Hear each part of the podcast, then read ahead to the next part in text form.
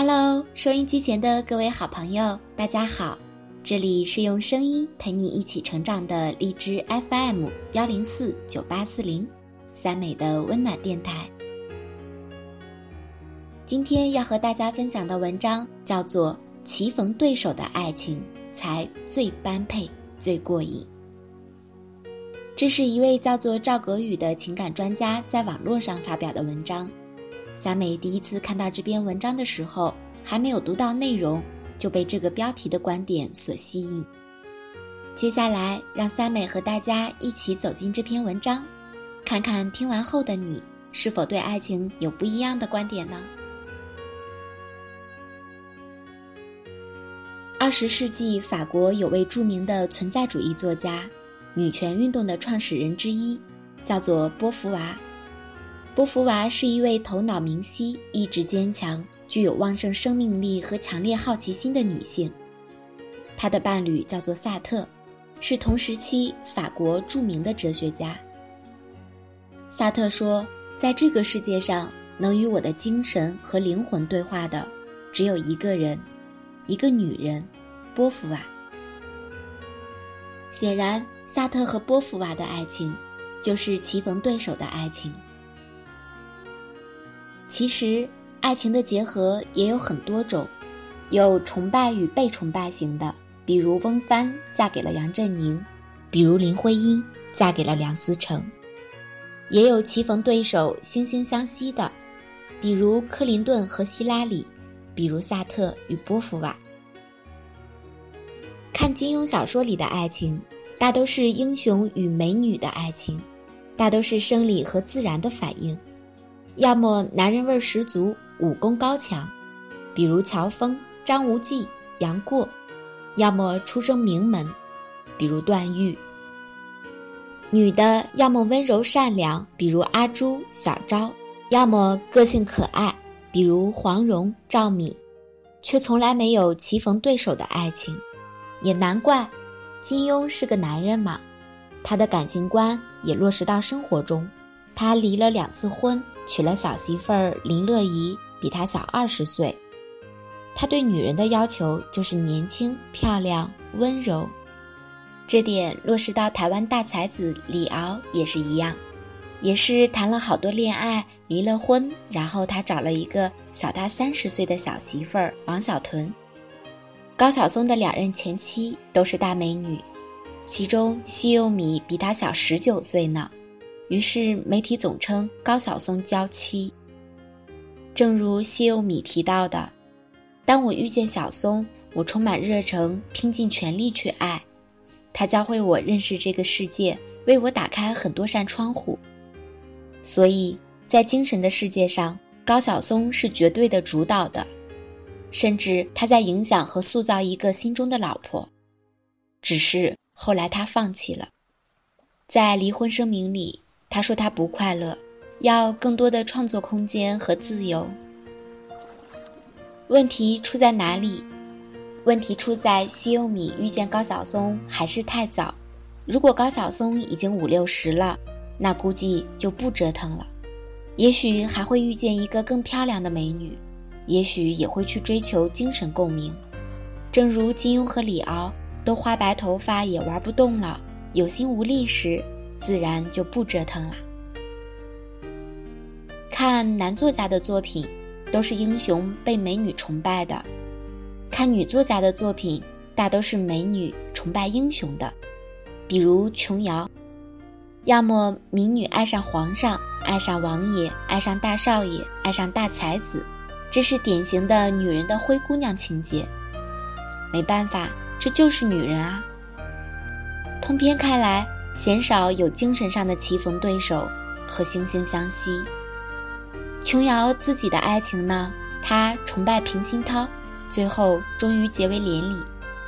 不过与之幸运的是，琼瑶和平鑫涛还是多了一层千里马与伯乐的关系，多了一份彼此懂得。平鑫涛发掘了琼瑶，懂得了琼瑶，捧红了琼瑶。当然。琼瑶也让平鑫涛赚了大钱。所以这也算是互相成全的爱情所以这是上好的爱情。我们喜欢美剧纸牌屋主要是喜欢弗兰克和克莱尔这对政治伴侣让我们体会到了棋逢对手的爱情是多么的过瘾与难得。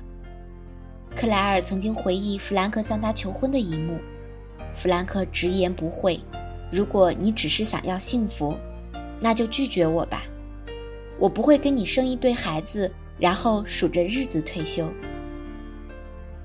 布莱尔眼中有那种自信、傲气、理智和智慧。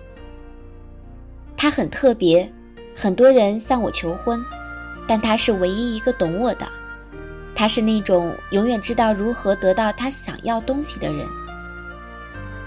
他们是同盟，是拍档，是伙伴，是精神伴侣。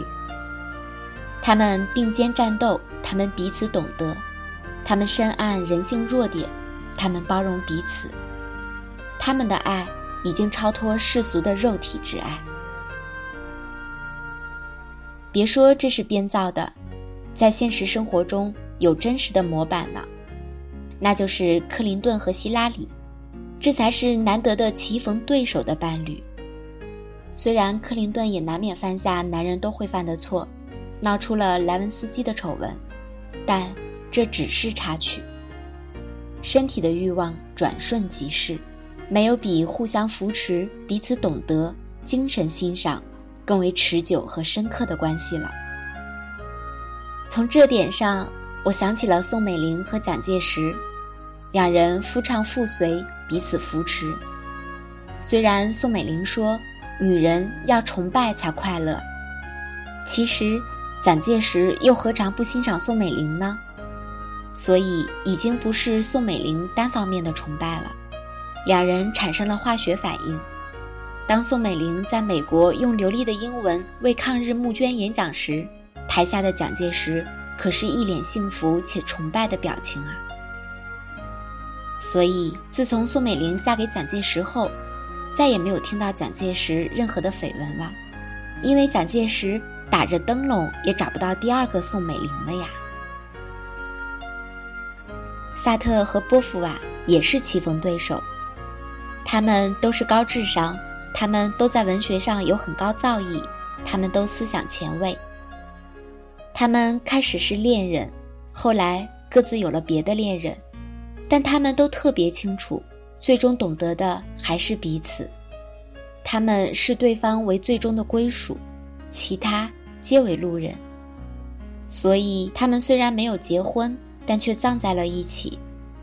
在这个世界上，能与我精神与灵魂对话的人，只有一个，一个女人，波伏娃。萨特说：“当你遇到一个棋逢对手的伴侣，你们彼此懂得，彼此理解，再也不会觉得孤独。如果你找了一个崇拜你的、段位比你低的人，”他闪着崇拜且天真的眼光看着你，这自然是很省心的。但是你永远都不会有那种共鸣的感觉，心有灵犀的感觉。那是你一个人的独舞，你还得期望最好不是对牛弹琴。什么才子佳人，只有棋逢对手，才最过瘾，才最般配。精神上的匹配。才是真正的门当户对。棋逢对手，百年一遇，遇见就请珍惜。毕竟，看一个人的身价和品味，就是看他的对手。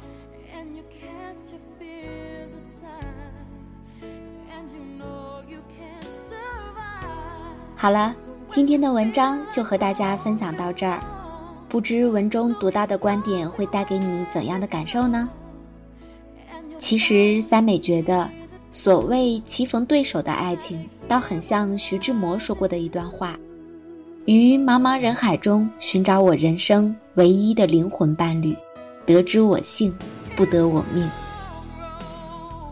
也很像法国当代女作家杜拉斯说过的一段话：“爱之于我，不是肌肤之亲。”一蔬一饭，它是一种不死的欲望，是疲惫生活里的英雄梦想。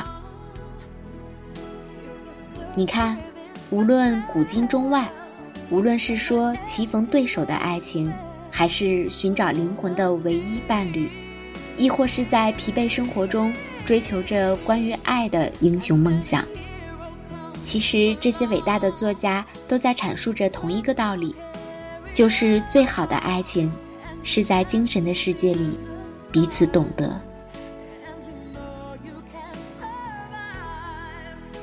如果你有什么感悟想和三美分享，你有任何好的文章想向三美推荐，都欢迎在荔枝电台中订阅 FM 幺零四九八四零三美的温暖电台，然后给三美留言。